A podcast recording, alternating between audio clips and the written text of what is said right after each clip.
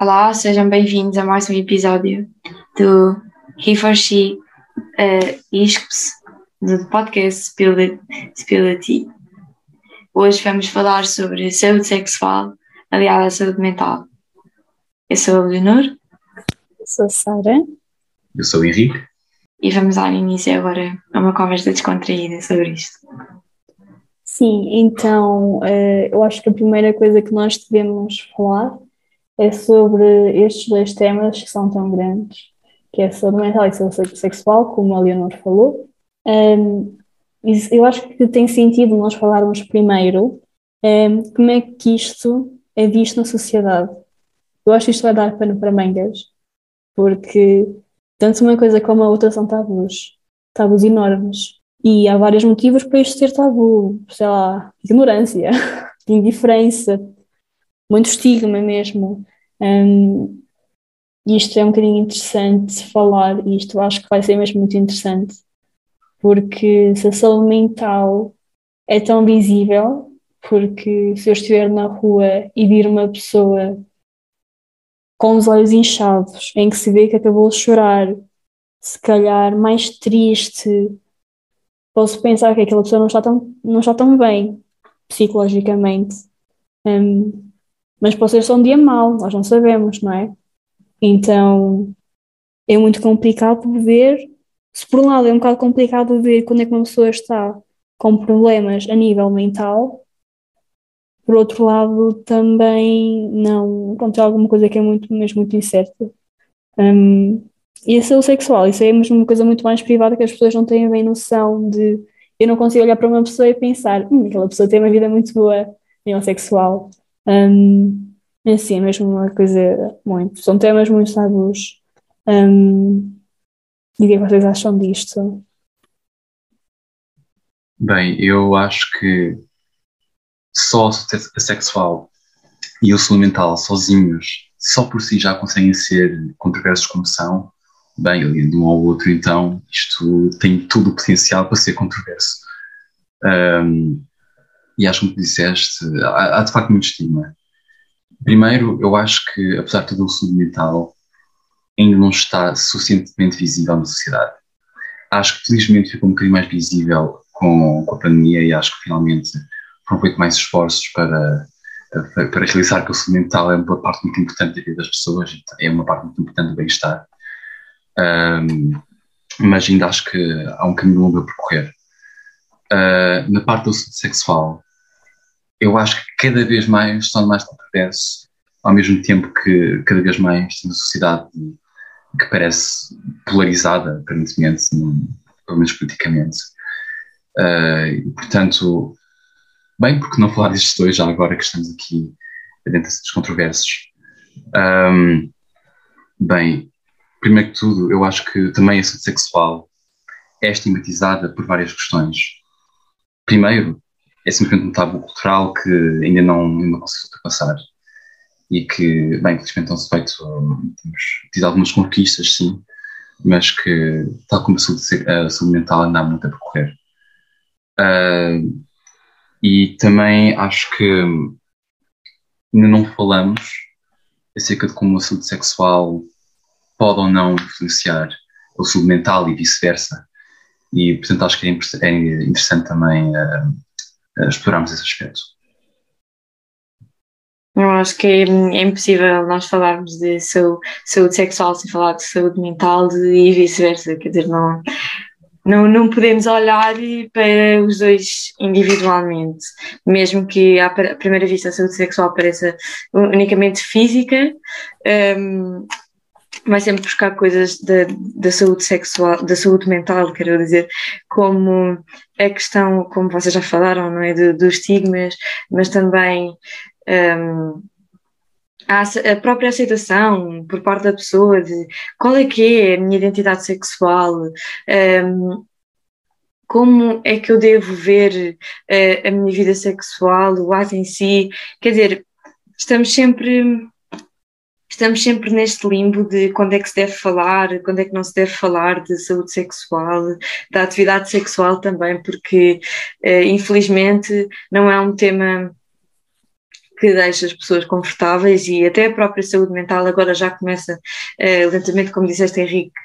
ainda para mais com esta questão toda da, da pandemia uh, a ser mais falada, mas quer dizer, não não conseguimos ainda falar como falamos, eh, se calhar, não sei, de, de, uma, de uma, boa música ou como falamos de outros problemas de saúde, como falamos, por exemplo, dos problemas de saúde sexual e até dos problemas de saúde mental.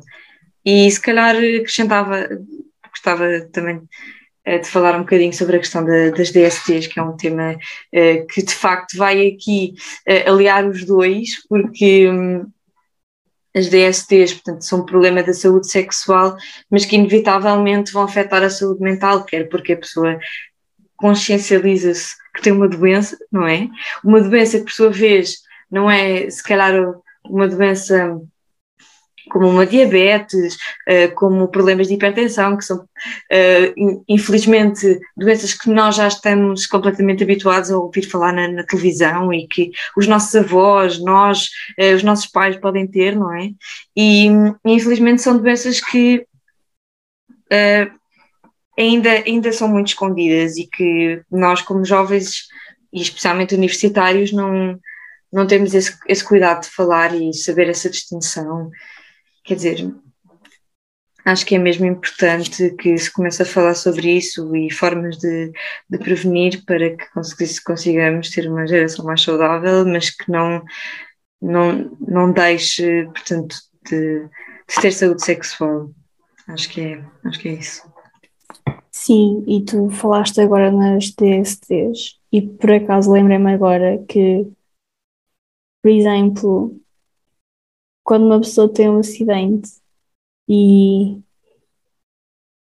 fica com uma perna partida, espero que não aconteça a nenhum de nós, não é? Mas uma pessoa olha para essa pessoa e pensa, ah, coitada, ele está mesmo muito doente, não, não se consegue mexer, não é? E o que tem em comum uma DST com a saúde mental é mesmo isso, é que uma pessoa tem uma saúde mental, pode ter algum problema a nível mental, mas como é que vou dizer isto? Não pode viver uma vida com aquele problema e um número muito restrito das pessoas sabem. Porquê? Porque tem vergonha de dizer que tem aquele problema de saúde a nível mental ou a nível sexual, pronto, doenças sexualmente transmissíveis. Um, se bem que eu tenho um bocadinho de orgulho em dizer isto, as pessoas têm cada vez mais um grande à vontade a falar nisto. Ou seja, eu agora não tenho qualquer problema em dizer que já fui a duas sessões de, de terapia, não é?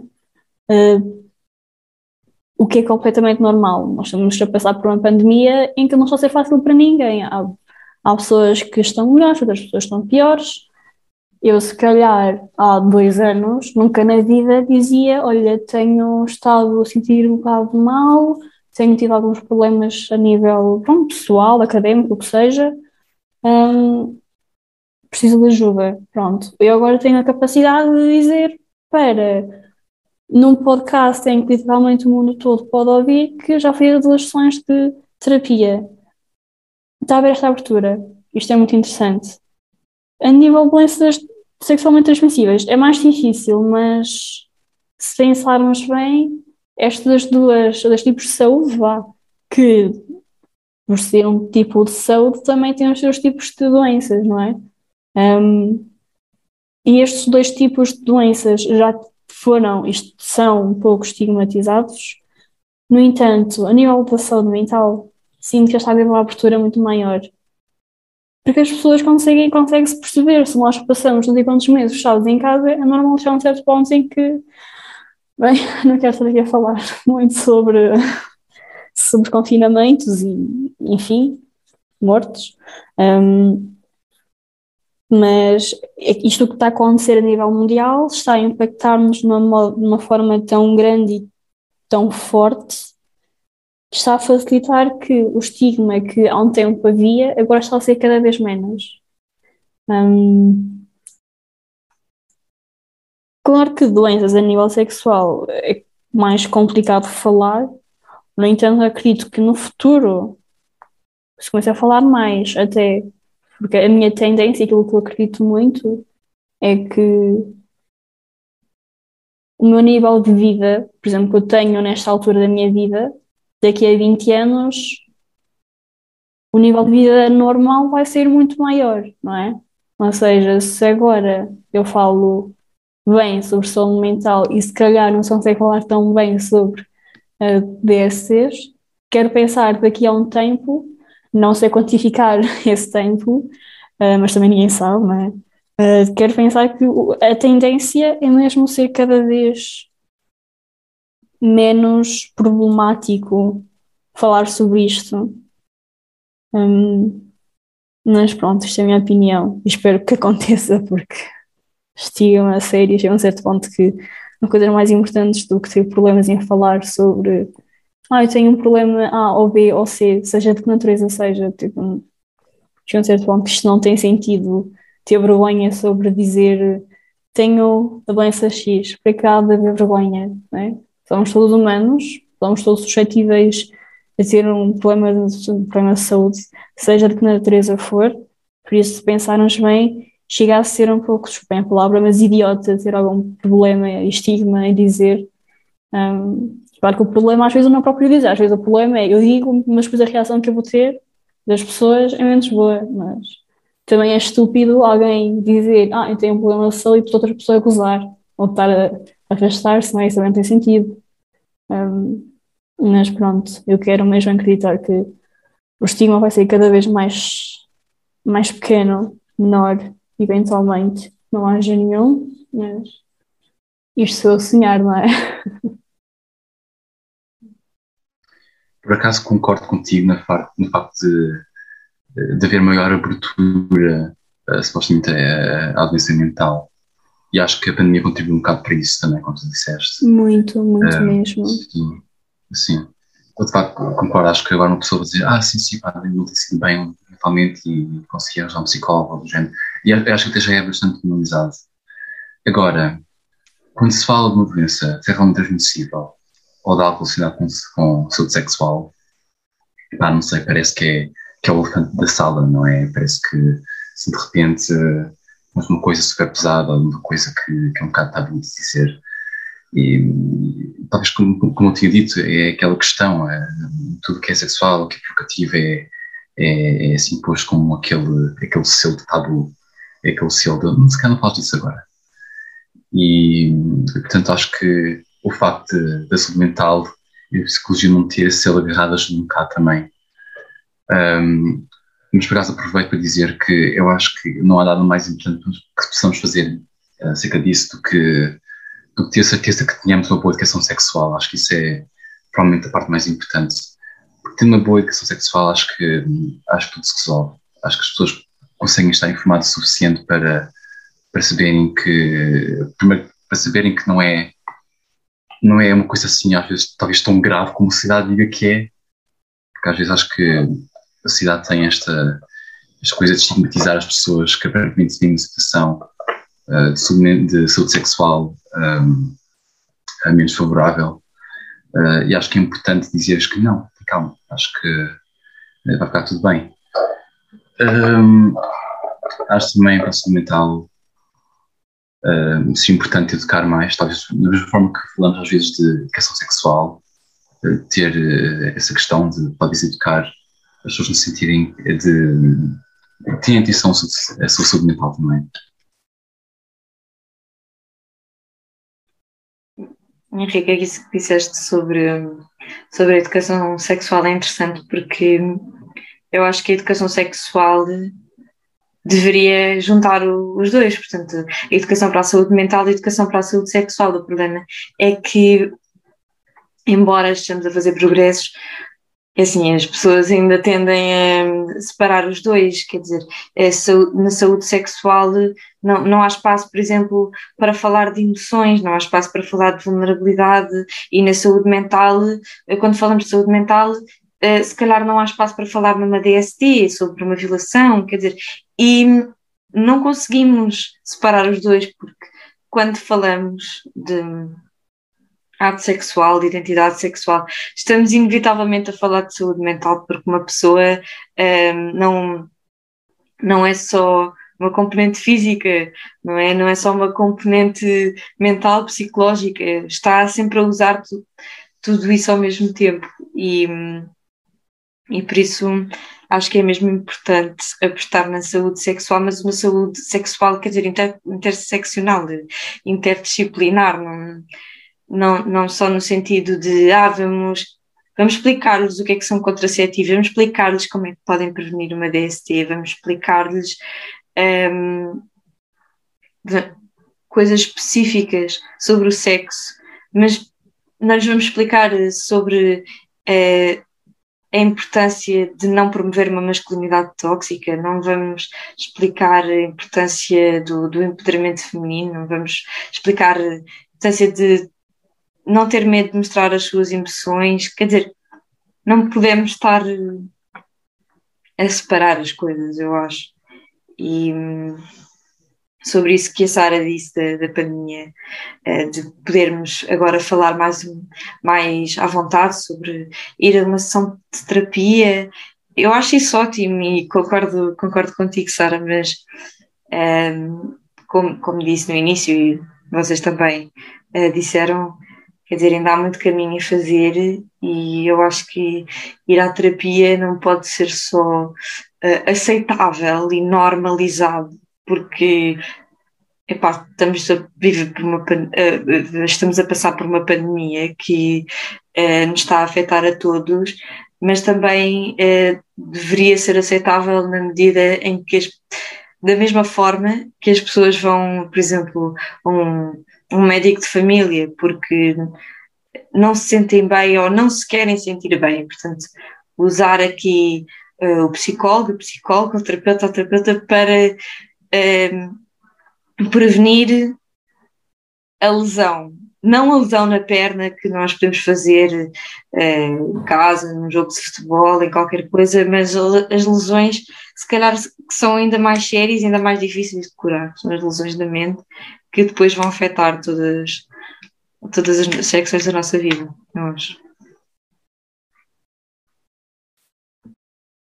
Por acaso acho interessante tenhas mencionado isso, porque se calhar, se calhar não, muito certamente, talvez a interações sexuais que nós temos até podem nos marcar de uma forma uh, negativa. E acho que até pode, pode abrir espaço a algum, alguma coisa de, de, de, problemas mentais. Porque se parares, um, não, não sei, penso que uma pessoa, para ter uma boa vida sexual, tem que estar menos confortável com a situação, tem que tem que estar em controle daquilo que, que está a fazer. E, e se não estiver, ou se estiver confortável, ou se por algum motivo uh, encontrar-se numa situação em que as coisas não são consensuais ou algo do género, pode, pode levar a lesões, mentais. E acho que é nesse aspecto em que a saúde sexual e a saúde mental se cruzam realmente. E se calhar é talvez por isso que, como tu tinhas dito, é capaz de precisar de haver algum tipo de de, não sei, de uma ponte entre estes dois tópicos.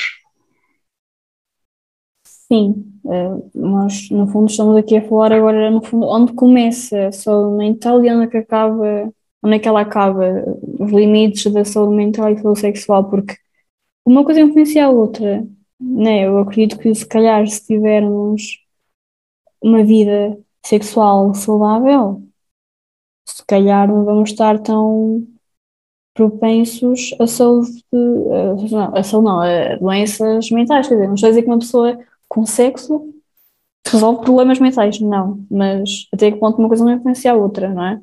E ao contrário também, se eu tiver uma boa vida, uma boa vida, uma boa saúde a nível mental, o sexo acaba por ser melhor, não é?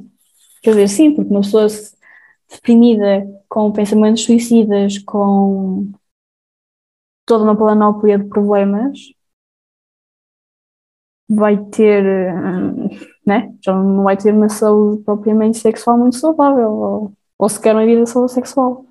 Um,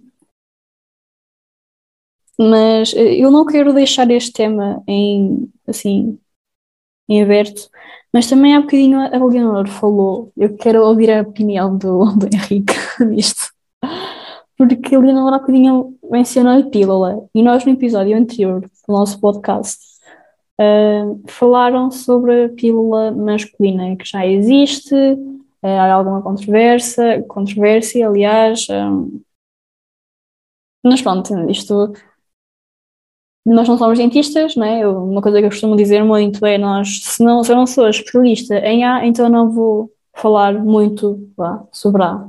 Mas, Henrique, quero mesmo saber o que é que tu achas da pílula masculina? Achas que tomavas? Achas quais são as tuas reticências? Fala-me, eu quero, eu quero ouvir, porque eu não. Né? Uhum. Sim, sou... sim, sim. Epá, é, é uma coisa interessante, não é? Uma coisa nova, sempre, sempre há progresso. Uh, mas eu, é assim, eu não sei se estou informado o suficiente, mas eu, eu acho que, porque tinha visto a pílula, é na questão de, pronto, consegue uh, por um homem temporariamente infértil e Sim, é isso, eu, eu, acho que pode ser muito importante no sentido em que pode afetar menos uh, a parte da, uh, dos problemas que às vezes as mulheres uh, a ter a pílula, porque, pronto, a pílula às vezes é associada a muitos efeitos secundários que, que não são, pronto, não, não são de todo agradáveis e talvez a pílula masculina possa ser uma solução para esses problemas, uhum. porque, não sei, penso que o nosso sistema reprodutor é muito menos sensível, ou pelo menos muito menos complicado, não sei. Um, ou pelo menos, ou, pelo menos aquilo que eu tenho visto da pílula masculina parece bastante promissor.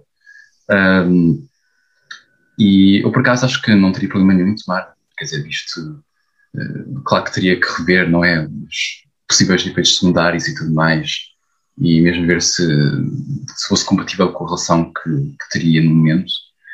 Mas uh, para, para, mais do que interessante, parece-me parece funcionário.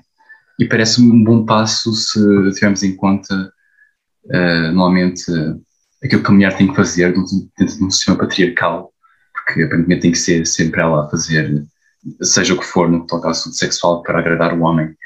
E talvez, uh, pelo menos, tornar os papéis mais igualitários seria um passo muito grande. Sim, é que uma coisa é tal coisa, eu não sei muito sobre isto, eu sei que é uma possibilidade, eu sei que já está aí, não, não sei até que ponto está aí, propriamente dito, um, mas pelo que eu percebo, este, este tipo de pílula masculina, vá, não, não vá, ao homem que tome todos os dias àquela hora, ao contrário da pílula que nós tomamos, não é? E para mim, eu digo, para mim eu não podia tomar a pílula porque não, é impossível lembrar-me todos os dias àquela hora. E neste momento estou a tomar uma medicação, por questão pequena à parte, não tem nada a ver com isto, mas pronto. Um, em setembro tive um problema de saúde e, entretanto, estou a tomar uma medicação. Tive uma cólica renal. Não sabem o que é. Vocês, pronto, vão à internet e pesquisar. Basicamente, é uma pedra que sai de um rim e causa muita dor. Uh, então, por causa disso, tive uma consulta com, com um médico um, e agora estou a tomar uma medicação durante três meses, uh, três vezes por dia. E primeiro foi muito complicado lembrar-me da medicação, porque uma coisa é uma vez por dia, outra coisa é três vezes por dia durante três meses, que é o que estou a fazer agora. E está bem que isto não é uma forma de contracepção, nada disso. Um, mas isto para dizer o quê? que uma coisa. Eu, eu, eu, no primeiro mês, eu já estou, já estou no segundo mês, só me falta, falta menos de um mês para acabar de tomar eh, esta medicação.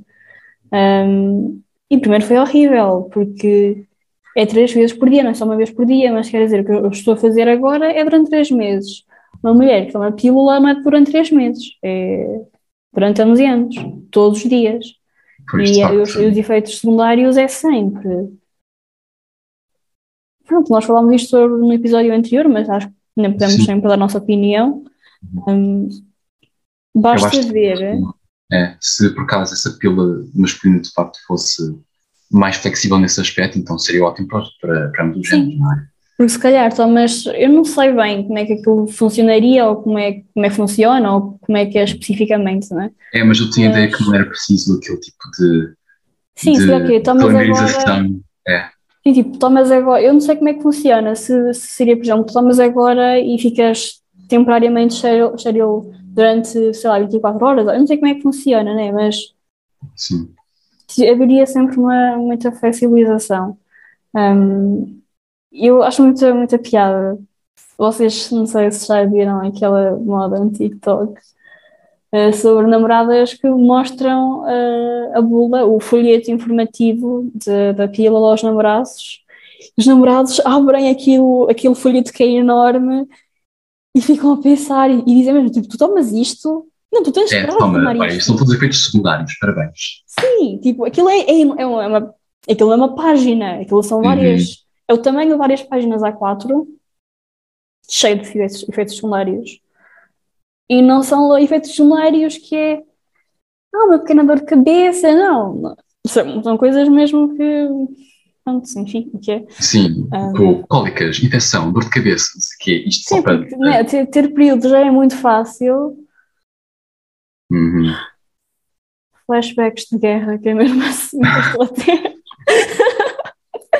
Mas ali agora acho que percebem o que eu estou a dizer, não é fácil uma pessoa Sim, estar. percebo. E assim, eu tomo a pílula e eh, posso dizer que é uma- no meu caso foi uma mais-valia.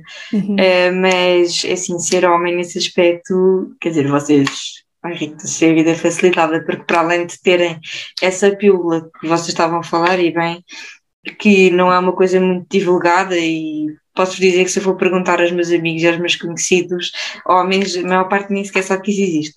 Eh, e sabem ainda menos daquilo que eu gostava de falar com vocês, que é a questão da vasectomia.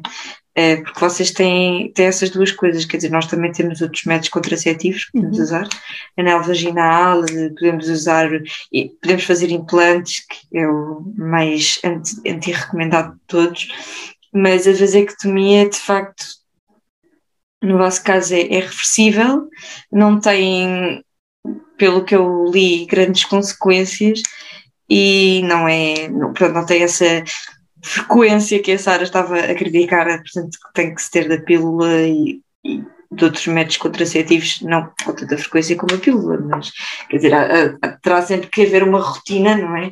Para isso funcionar. E, e por exemplo, a vasectomia, por ser uma operação, quer dizer, acaba por, eh, por ser mais fácil. Sim, Portanto. eu posso dizer que eu nunca faria uma vasec- uma vasectomia ahm, ah, por vários motivos. Primeiro porque a não ser uma estar a fazer uma operação uma intervenção cirúrgica só para, para essa questão, até porque não estou propriamente numa situação em que haja risco de gravidez, não é? Ahm, agora, pá, para quem, para quem precisa, de facto, de facto é, muito, é muito melhor do que, do que fosse uma mulher, pelo menos é, é, é reversível já alguma coisa ah, nesse aspecto. Ah, mas eu acho que eu, eu vou ver se conto com a, com a pílula masculina, parece-me ser promissora e promissora, flexível, possivelmente promo- promover uma maior igualdade nestas questões. E, e pronto, eu- para mim eu acho que é uma ótima notícia, na verdade.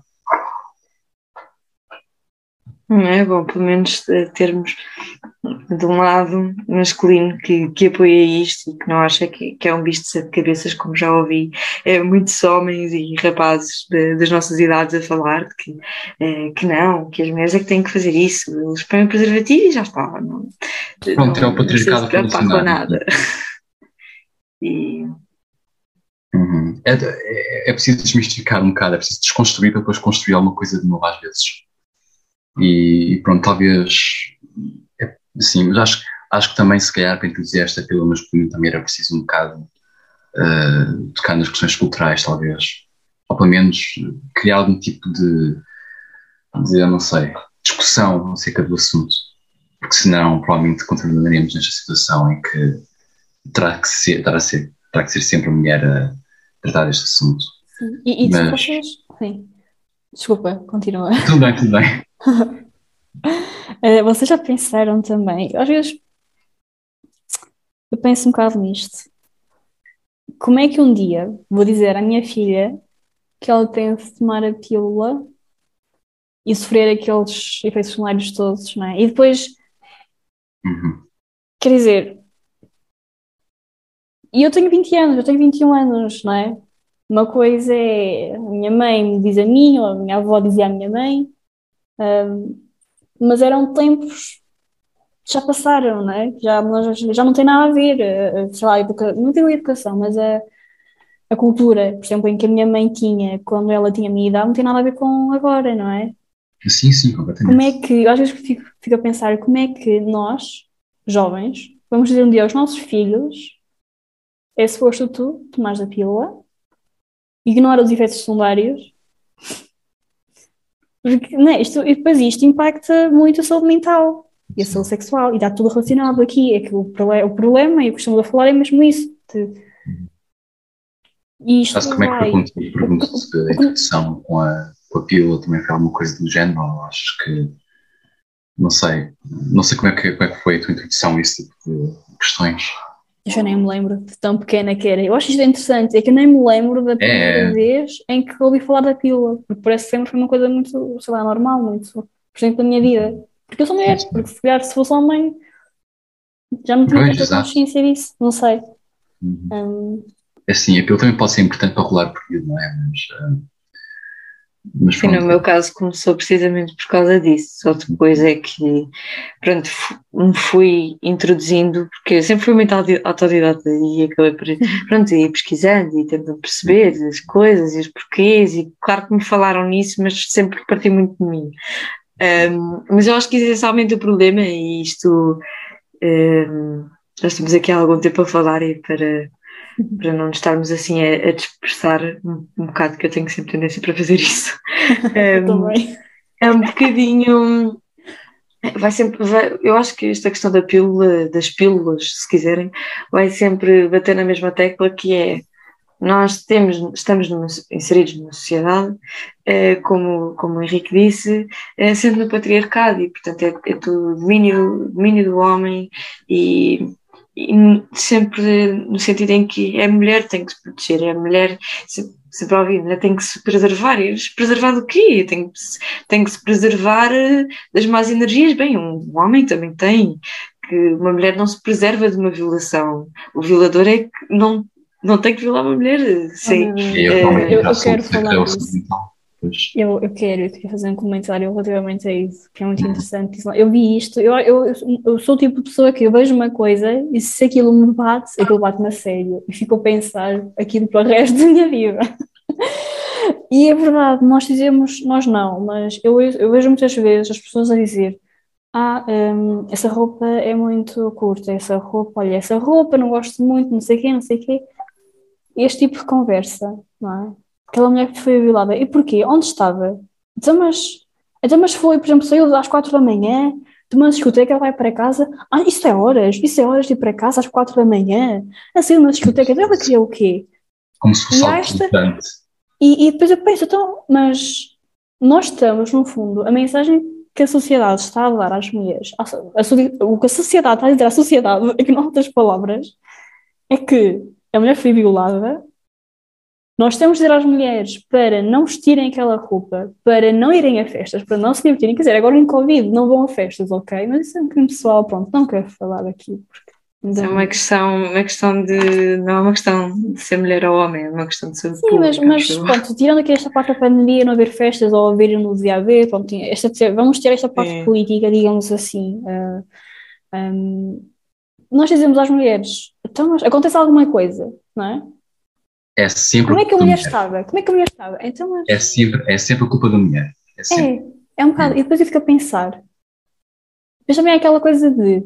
Ah, hum, sabes, se o menino está na primária e bate ou repele a menina, é porque ele gosta de ti.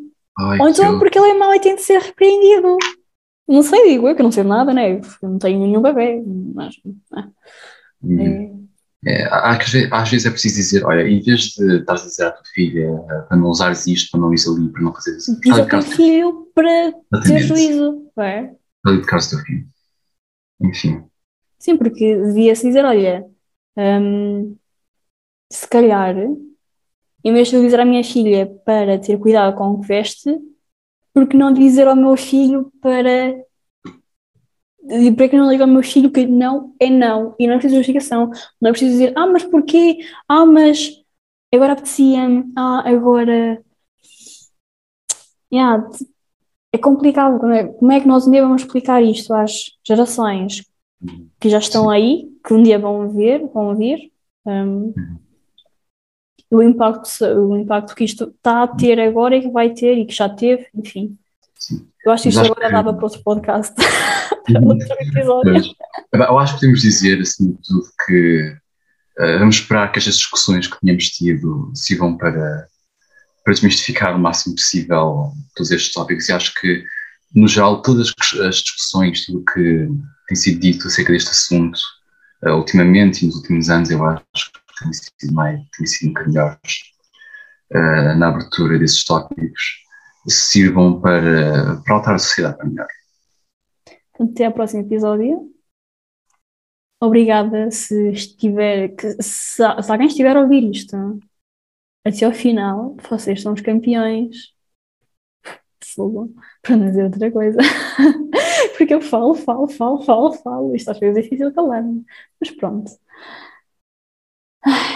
Pronto, obrigada. Até Obrigado. ao próximo episódio. Obrigada, até a próxima.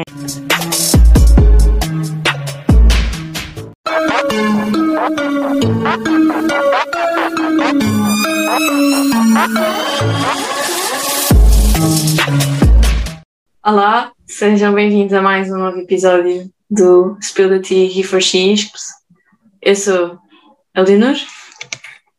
Eu sou a Luz. Eu sou a Catarina. E hoje estamos aqui para falar da sexualização de mulheres pertencentes a minorias. E se quiserem, posso começar eu. Este tema, como devem calcular, dá para falar uh, de tudo e mais alguma coisa, para chegarmos a todo tipo de mulheres de diferentes etnias, raças, orientações sexuais.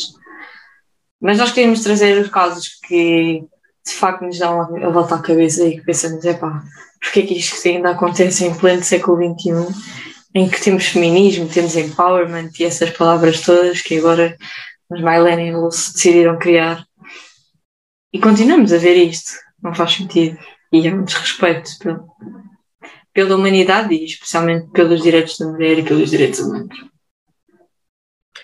Exato, eu sinto que o mais preocupante e triste é que muitas vezes, tipo, nós já estamos tão habituadas a viver nesta cultura que nós nem nos apercebemos quando estamos a ser sexualizadas, já tomamos muito pelo normal, como situações, isto nem tem a ver com minorias, mas como situações de simples facto de pagarmos menos para entrar nas discotecas, tipo, isto é tudo, somos tratadas muito como um produto comercial, tipo, nós somos o que atrai para irem mais pessoas aos sítios, e nós já estamos tão embranhados nisto que parece que já não há volta a dar, tipo, vamos enterrando, enterrando, tipo, nesta estrutura bué doentia, e acho que está-se a tornar mesmo complicado. E falando mais disso, se calhar conseguimos abrir um bocadinho mais os olhos ao tema, para as pessoas conseguirem também perceber o que é que podem fazer para se defender a si próprias e destruir um bocado esta cultura de sexualização. Ok, um, ehm, mas mais do que pensarmos nas mulheres, eu acho que ainda temos que considerar que mulheres em Portugal que, eh, que nasceram cá essencialmente brancas, não é? Uh, são muito mais privilegiadas do que uma mulher asiática, uma mulher brasileira, uma mulher negra, ou uma mulher lésbica, pelo menos que se, uh, portanto, revela como tal, porque ainda há muito o pensamento de que sexualização é aceitação. Não, sexualização não é aceitação. E e muitas vezes, nomeadamente homens de diferentes gerações, mas mais nas gerações avançadas, pensam que epá, é normal nós olharmos para uma mulher brasileira e termos o direito de papar o rabo dela epá, só porque hoje acordei e aconteceu. E nem sequer houve um consentimento por parte dela. Exatamente. E isso é muito importante é isso que disseste de as mulheres brancas serem mais privilegiadas, porque pronto, apesar de nós sentirmos o efeito, não significa que não, as mulheres brancas também sofrem de machismo, né? todos nós sofremos, infelizmente, mas nós temos eh, um, um bocado de privilégio nesse sentido e é aí que entra muita importância do feminismo interseccional, é percebermos que apesar de tudo, não somos as que sofremos mais. E isto nota-se especialmente a sexualização das mulheres um, na porno. Tipo, eu sinto que em porno vê-se muito sexualização de mulheres, especialmente asiáticas. Há muita coisa, o fetiche, tipo, acho que mais sexualização é tipo muito fetiche, tipo, acham que o facto de ela ser asiática é, preenche a fantasia sexual deles. E, e, e, e, o problema é que muita gente julga que, ah, mas eu não estou a sexualizar, é só a minha preferência. Tipo, ok, temos todos um tipo, eu também tenho o meu tipo, mas tens as tuas preferências, não, não isto é uma corda bamba entre estás a realmente, pronto, uh, achas a maioria das mulheres asiáticas muito bonitas e tratá-las como um objeto e elas são especiais porque são asiáticas. Não, tu achas atraente, mas tipo, não, elas não são especiais só porque são asiáticas, são mulheres, ponto. E, uh, eu sinto que eles, os homens confundem muito isso e depois desculpabilizam-se muito das suas atitudes um bocado mordosas, desculpem lá a expressão, porque acham, não, isto é só, isto é só o meu género, eu, eu não posso agora gostar de um, de um rabo grande, não posso gostar das asiáticas, não posso gostar disso, não posso gostar daquilo. Sim, mas também ao mesmo tempo ninguém te perguntou, né? Também tenho as minhas preferências e não ando aí a torta e a direita a sexualizar homens porque têm X e Y. Dentro do assunto das mulheres asiáticas, muitas vezes há. Isto é mais uma cultura na uh, japonesa, chinesa, que há uma sexualização da mulher, mas normalmente vem-na como um objeto mais frágil e muitas vezes há uma infantilização da mulher e muitas vezes é por isso que homens brancos ou, ou pronto, de outra raça que não seja, ou etnia que não seja asiática, muitas vezes se sentem atraídos por elas. E isso não faz o menor sentido, porque para além de uh, incentivo à pedofilia, estão a ser machistas e racistas. Às vezes chega a entrar nesses pontos. Exato. Eu, por acaso, isso é muito interessante, isso a dizer da infantilização também, porque eu acho engraçado, engraçado seja, mas acho interessante observar como o tipo um, padrão de mulher dos homens vai também mudando consoante as culturas. Ou seja, pronto, nós agora temos muito aquelas, principalmente sim, uh, América do Norte e, e agora há muito aquilo com o Kardashian. Agora é o ideal, é o que podem. Mas uh, os homens asiáticos têm um estilo de preferência, vá, mulher completamente diferente. Tipo, eles gostam delas super magrinhas, super brancas, super tímidas. Um, e eu não tenho muito isso. Eu já tinha um pouquinho dessa noção, né? Mas eu não tenho muito isso por causa de um programa da Netflix Uh, já não lembro como é que se chama.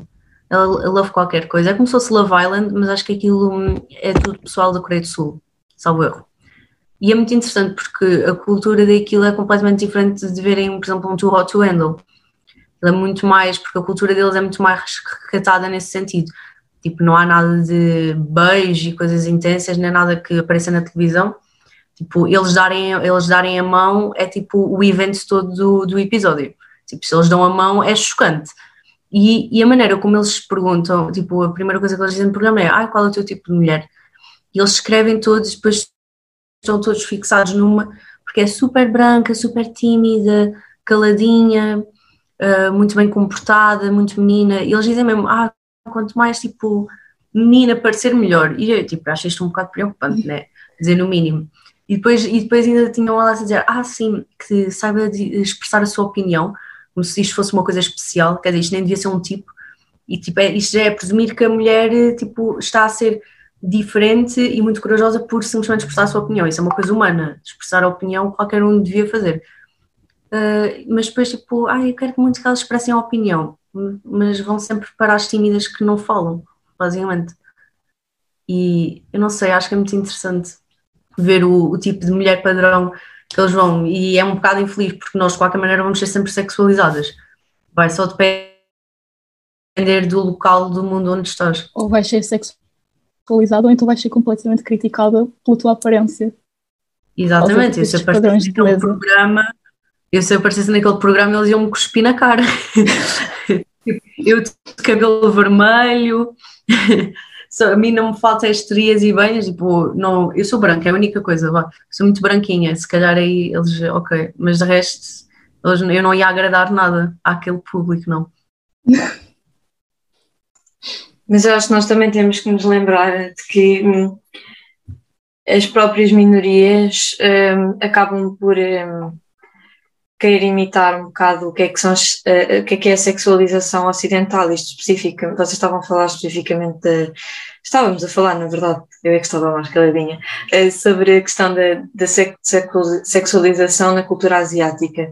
E, por exemplo, ouvimos muito, muita expressão de que mulheres apoiam mulheres, mas ao mesmo tempo temos eh, estes exemplos de que quando quando acabamos de quando acabamos de ter uma relação, seja, seja relação de contatinho, como elas dizem, seja uma relação de namorado, namorada, por exemplo, ah, ela já, ela já arranjou outra, ou ele já arranjou outra, e criamos esta competição, acabamos uhum. também por ver que, por exemplo, no, isto é só uma parte para falar um bocadinho da, da questão das mulheres asiáticas que tentam imitar eh, as mulheres ocidentais por não se considerarem tão belas tão sensuais como nós, quando isso é completamente ridículo, porque cada cultura tem o seu charme, tem uh, o seu, a sua atração sexual. E, por exemplo, eu ainda a propósito de, comentários, de, de documentários, eu não, não estou muito bem para, para falar no podcast, um, eu vi eu vi um documentário de várias mulheres, né, por exemplo, na Coreia do Sul, que querem fazer cirurgias para ficarem com os olhos como nós. Ora, isto é um resultado típico de uma cultura capitalista do, que vem da pornografia, que vem uh, do próprio cinema de Hollywood, que põe, agora já nem tanto, mas que põe de certa forma uh, as mulheres bonitas, brancas, em primeiro lugar, e que formata completamente o, o modelo daquilo que deve ser uma, uma mulher bonita e é isso que vende. Eu acho que não devia ser aquilo que vende, mas aquilo que a mulher quer fazer, aquilo que a mulher se sente empoderada a fazer. E eu acho que as minorias são, são quem mais paga. Não sei o que é que vocês acham sobre isto. Eu concordo completamente, quer dizer, há coisas doentias, tipo, eu não sei se isto ainda se passa, provavelmente sim, mas eu vi muito hum, a cultura antigamente eles metiam as mulheres asiáticas tipo, em sapatos muito apertados para não crescerem mais, continuarem com os pés pequenos. Tipo, coisas assim super. nem passa pela cabeça de uma pessoa completamente insidiosas uh, e tudo para tipo, ficarmos bonitas. Isto também, um, eu sinto que, pronto, assim, para ser justa, uh, eu sinto que também nota-se cada vez mais tipo, a pressão para ser bonita e para tipo estar de acordo com os padrões da sociedade não, não está só nas mulheres, também está nos homens, mas por isso é que também os homens deviam apoiar o feminismo, também é beneficiá-los, porque eles também sofrem disso. Um, e também passa-se muito o mesmo que os homens. Tipo, já não sei qual foi um jogador qualquer de futebol que até estava a passar no Twitter uma foto dele antiga, quando ele começou a jogar. Pronto, ele, ele é negro e, uh, e passado anos ele começou, tipo, ficou cada vez mais claro e mais claro. E fez cirurgia no nariz, um, e acho que, pelos vistos, eu nem sabia que isto existia, não fazia a mínima ideia, não sei se vocês sabiam, mas produtos tipo, químico, tipo químicos para a pele para branquear a pele. Tipo, e aquilo faz mal à saúde. E usar aquilo então durante anos nem quero imaginar. E ele usou aquilo, ele e muitos, e muita gente, usou aquilo para aclarar a pele. Ele está numa tonalidade completamente diferente, gente. Completamente diferente. Fiquei chocado até mesmo pessoas asiáticas que já são completamente brancas usam isso porque é, é o padrão de beleza e é isso que, que é aceito e que é bem visto e é visto como bonito. Eu, eu sou, tipo, eu gosto muito de história e eu, eu acho interessante, tipo, saber a razão por trás das coisas.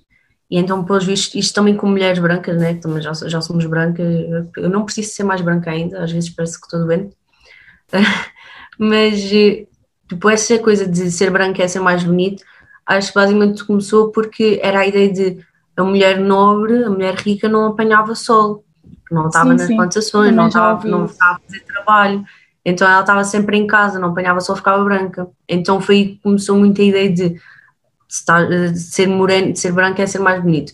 Mas depois lá está, isso vai mudando muito com a cultura. Nós agora até vemos blackfishing, que tipo, uma mulher branca está tipo super, super escura, tipo, com imensos trabalhos né, de bronzeador, edição, porque não, não consegues fazer com o bronzeador, fazes com a edição, e só vai piorando, né? Tipo, a Ariana Grande na altura foi muito criticada por isso, porque vê-se fotos dela em miúda versus isto, né? Haja sol. Portanto, não sei, é tudo muito. Depois nós Mas também, depois... infelizmente, sentimos aquela pressão da sociedade e depois começamos também a, a jogar com isso, a perceber? Começamos a entrar no jogo é bem mau.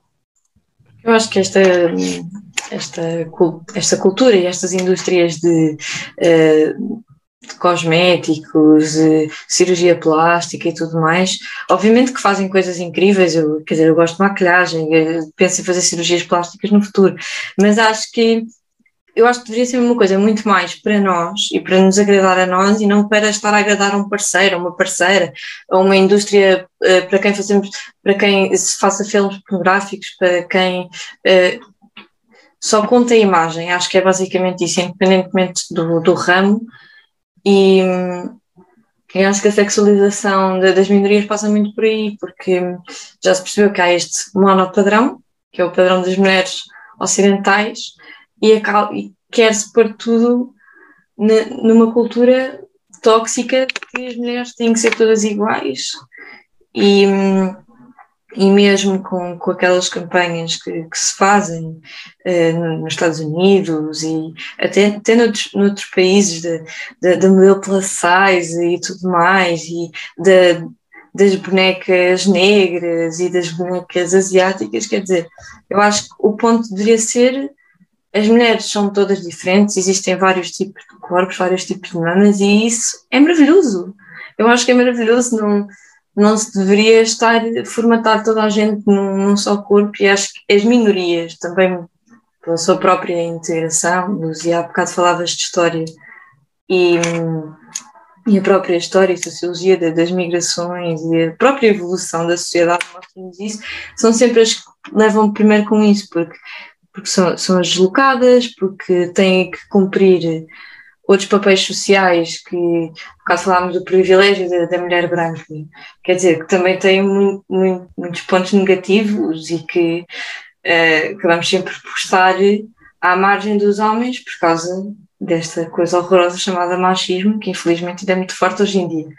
Mas acho que as, mulheres, as minorias são as primeiras a levar com, com esta sexualização, com esta formatação, e acho Sim, que nós. As minorias acabam por sofrer, especialmente minorias étnicas e raciais, acabam por sofrer de estereótipos que pessoas que fazem parte de uma maioria, uh, até mesmo estamos a falar de mulheres aqui, até mesmo parte de mulheres brancas que uh, uhum.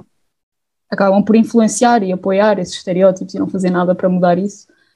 Uh, como por exemplo o estereótipo da mulher brasileira vir para Portugal e trabalhar na prostituição. E depois acaba por haver essa sexualização da mulher brasileira. E quando a mulher brasileira não está dentro desse tipo de, de indústria ela continua a ser sexualizada.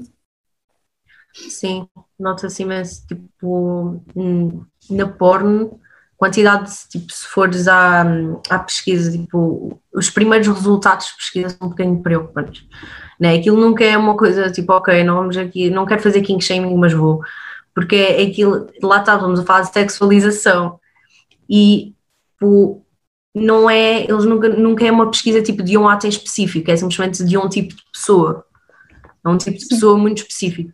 E acho que isso também pode-se levar muito para, para o capitalismo e a maneira como a distribuição de riqueza está feita, porque eu acho que as minorias são muito mais sexualizadas porque infelizmente às vezes cai um, muita gente de minorias na prostituição porque não tem possibilidades de mais nada e depois cria-se e gera-se esta ideia que automaticamente, tipo, ok, se fazes parte de uma minoria, então também estás nessa coisa da prostituição. E se estás, então podes ser sexualizada, é ok, porque tu não vales tanto. Tipo, tu não vales tanto. Tipo, o que é que tu vales? Só vales para ser sexualizada, só vales para ser objetificada. E acho que é muito essa linha de pensamento e lógica que tipo, nunca mais acaba, depois é, é cíclico. E uma coisa também estávamos para falar, não falamos sexualização para além de, de ser étnica, também temos a sexualização de orientações sexuais, né?